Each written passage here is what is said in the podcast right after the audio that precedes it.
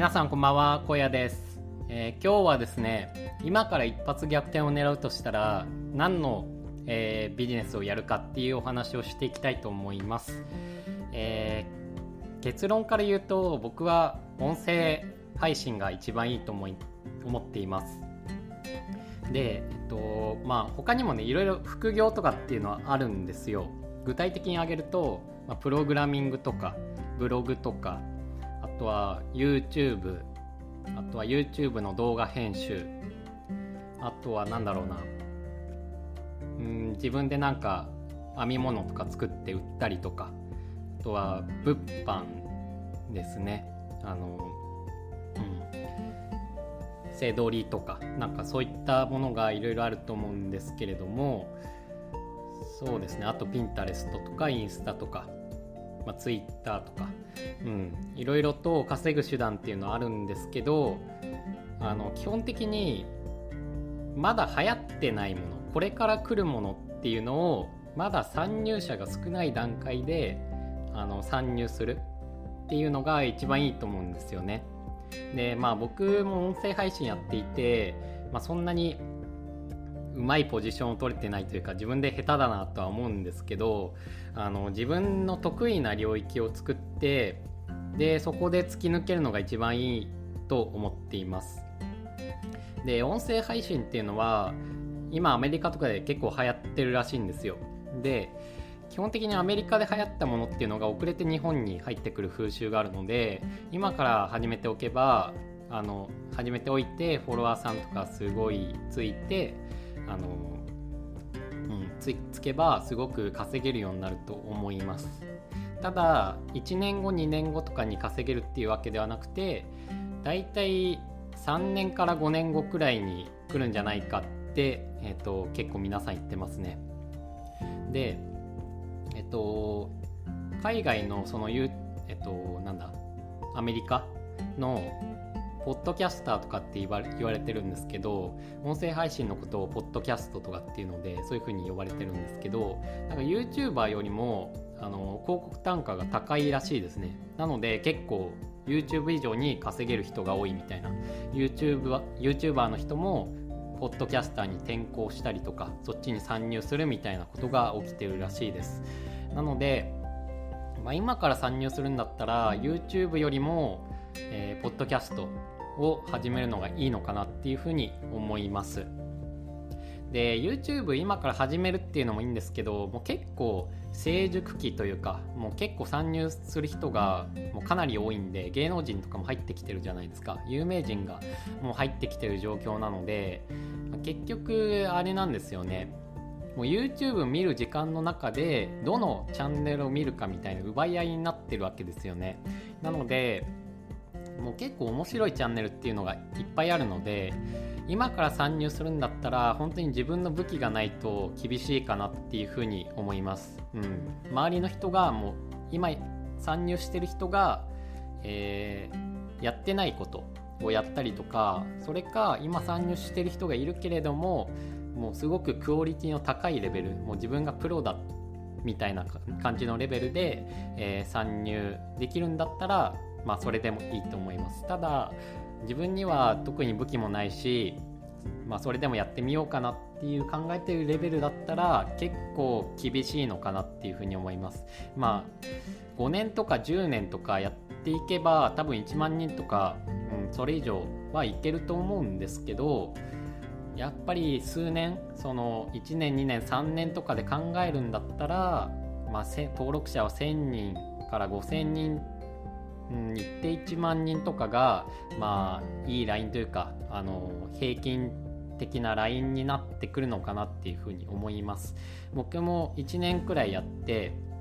うん、YouTube1 年やって1000人いったくらいなのでまあ本当に毎日投稿できる人とかだったら違ってくると思うんですけど僕は月に8本とかうん、まあ5本から8本くらいですかね。投稿してて1年で100にいった感じですね。1年で何本だろう。100本いかないくらいですかね。上げて、うん、それくらいです。1000人くらいです。でまあ1000人いってからは結構まあ見え方とかっていうのがやっぱりね人は人気者を見るとなんか流されるというか数字いい方に流されちゃうので1000人いくと結構伸びやすくなってくるんですけど、まあ、1000人行ってからは1ヶ月に150人とかあんまり動画出してなくても150人ペースとかで伸びるようになりましたね。ただそれ以前は1ヶ月に100人とかのペースでした。うん、なので、まあ、結構領域は狙っていかないと結構 YouTube 参入する人は厳しいのかなっていうふうに思ってていますで Twitter とかもまあいいっちゃいいんですけども結構衰退してるというかうーん今からゼロで始めるのは結構厳しいかなっていうふうに感じますねもう今まででそのなんだろう先駆者がいない領域をやっぱりそこでも狙っていかないといけないのかなっていうふうに思いますね。もうまあ、今ある今もう流行りきってるあの媒体は全てそうだと思います。インスタもそうですしあのなんだろう他のライブ配信アプリとかも結構有名じゃないですか17ライブとかポコチャでしたっけ？とかっていうのも結構流行ってると思うんですけど、まあ、そういうのももう結構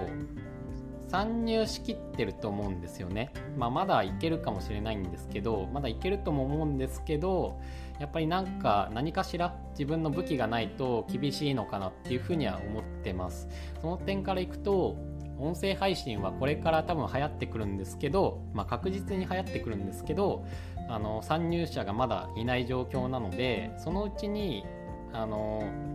配信配信者じゃないじゃないなあのフォロワーの方あの応援してくださる方とかがあのすごくつくんだったらあのすごくなんか一発逆転を狙えるジャンルなのかなっていうふうに思います。で、まあ、個人的に思うのはあの今 YouTube 流行ってるじゃないですか。で YouTube の欠点っていうのはながら聞きがしづらいんですよね。やっぱり目で見て楽しむっていう要素も結構強いと思うので、うん、YouTube はあのながら聞きが難しいじゃないですか。あんまりしようって思わないと思うんですよね。なので、まあ、YouTube が取りきれない領域が音声配信なんですよ。ながら聞きができる。ゆったり聞ける。何か家事とかをしながら聞けるみたいな。歩きながら聞けるとかそういった部分があると思うのでその集中してなくても気軽に聞ける分野っていう意味で音声配信がこれからは絶対伸びてくると思います。でえっと、その後に自分が来るかなって思ってるのはライブ配信ですね。まあ今流行ってる17ライブとかあのポコチャとかなんかそういう感じのが来るんじゃないかなっていうふうに思ってはいます。なのでそっち系を攻めるのもありといえばありなのかなっていうふうには思いますね。あのコミュニケーションとかすごく好きな人はそっちでもいいと思います。うん。まあ、ただライブ配信アプリとかだと結構あの1時間とか90分とか2時間とかっていうのがあの配信する人が多いそうなんですよね。なのでそれくらい喋ってられるのが苦じゃない人みたいな。人じゃないと厳しいのかなっていうふうに思います。逆にそっちの方が合ってるっていう方はそういうアプリの方があの向いてると思いますね。あのなんでライブ配信アプリが音声アプリの次に来るのかっていうと、まあ、自分の個人的な意見なんですけどまあ、音声ってやっぱり顔が見えないじゃないですか。でリアルコミュニケーションがあんまり取れないというか、まあ、ライブ配信とかのね機能があるアプリもあるのであのそういったものを使えば、まあ、できるんですけど、まあ、全員が全員そうではないしやっぱりなんか顔を見ながらその場で話したいとか、うん、っていう人もいると思うんですよね家で寂しいからリアルタイムでコミュニケーションを取りたいとかっていう人も結構いると思うんですよ。まあ、YouTube でもできるかもしれないんですけどうんなんだろうな。その YouTube ってなんか盛り上がりに欠けるというか自分はちょっとそう思ってるんですけどライブ配信とか見ててもなんだろうな。視聴者とコミュニケーションを取るっていうよりはあの配信者側がバーッと喋ってうん、ついでになんか気になったコメントも拾うみたいな。なんかそういう感じな気がしていてライブ配信アプリはなんか自分のイメージなんですけどそれよりはもうコミュニケーションその見てくれてる人とのコミュニケーション重視のアプリっていう風に見えるんですよね僕的には。なので人間の欲求的になんかそっちに最終的には行き着くのかなっていう風に思っています。で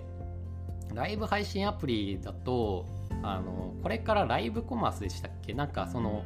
ライブ配信をしながらその場で商品を売ったりとかっていう需要が多分増えてくるんですよね。